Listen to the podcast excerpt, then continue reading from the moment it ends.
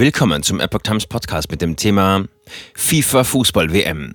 Sigmar Gabriel explodiert wegen Katar-Kritik. Deutsche Arroganz ist ein Artikel von Reinhard Werner vom 2. November 2022. Der Ex-SPD-Chef und Außenminister Sigmar Gabriel hat Katar gegen Kritik an der Fußball-WM in Schutz genommen. Auf Twitter griff er deutsche Arroganz an. Am 20. November beginnt die 22. FIFA-Weltmeisterschaft in Katar. Obwohl die Vergabe des Turniers an das Golf-Emirat bereits 2010 erfolgt war, beherrscht noch kurz vor Turnierbeginn Kritik an der Entscheidung Politik und Medien. Nun hat sich der frühere SPD-Chef und Bundesaußenminister der Jahre 2017 und 2018 auf Twitter zu Wort gemeldet, mit einer Breitzeit gegen moralisierende Belehrungen an den Wüstenstaat. Erdgas ja, Fußball nein? Seit Beginn des Ukraine-Krieges bemühen sich deutsche Regierungspolitiker unter anderem in Katar um Ersatz für fehlende russische Erdgaslieferungen. Demgegenüber werden Politiker der Partei der Ampelparteien nicht müde, das Golfemirat für dessen Menschenrechtslage zu maßregeln. Unter anderem geht es um die Frauenrechte, die Politik gegenüber Homosexuellen und die Arbeitsbedingungen für ausländische Gastarbeiter. Während des Baus der Stadien für das Fußball-Großturnier sollen unterschiedlichen Quellen zufolge jedenfalls mehr als 1000 Arbeiter verstorben gestorben sein. Neben Sicherheitsmängeln am Bau seien unzureichende Vorkehrungen gegen Hitze dafür verantwortlich gewesen. Die Internationale Arbeitsorganisation ILO spricht von nach wie vor vorhandenen Mängeln in der Arbeitswelt in Katar. Allerdings gebe es mittlerweile auch Verbesserungen, heißt es in der Zeit. Sigmar Gabriel wähnt antimuslimische Ressentiments hinter der Katar-Kritik. Auf Twitter schrieb Sigmar Gabriel zu dem Thema, die deutsche Arroganz gegenüber Katar ist zum Chor. Vieles an Missständen, die Deutsche heute an Katar beklagten, seien vor nicht allzu langer Zeit auch in Deutschland selbst noch an der Tagesordnung gewesen. Zitat: Wie vergesslich sind wir eigentlich? Homosexualität war bis 1994 in Deutschland strafbar. Meine Mutter brauchte noch die Erlaubnis des Ehemanns, um zu arbeiten. Gastarbeiter haben wir besch behandelt und miserabel untergebracht. Zitat Ende.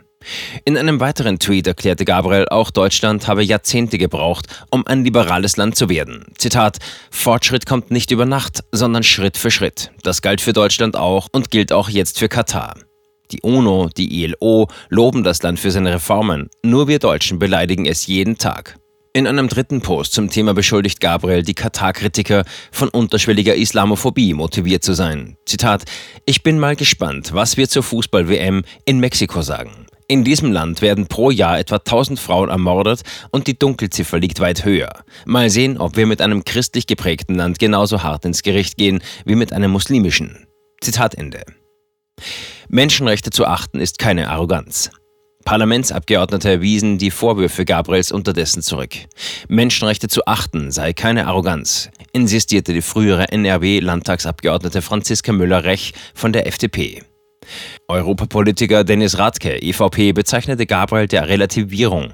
Immerhin sei Homosexualität in Deutschland nicht mit dem Tode bestraft worden und es seien weniger Gastarbeiter als in Katar aufgrund schlechter Arbeitsbedingungen ums Leben gekommen. Diese Einschätzung geht allerdings nicht mit Erkenntnissen unter anderem von THT Deutsch konform. Dort weist man beispielsweise auf eine Vielzahl an Berufserkrankungen früherer türkischer Gastarbeiter infolge von Asbestbelastung hin. Die Dunkelziffer sei in diesem Zusammenhang hoch. Auch ist keine dem NSU vergleichbare rassistisch motivierte Mordserie an Gastarbeitern in Katar bekannt.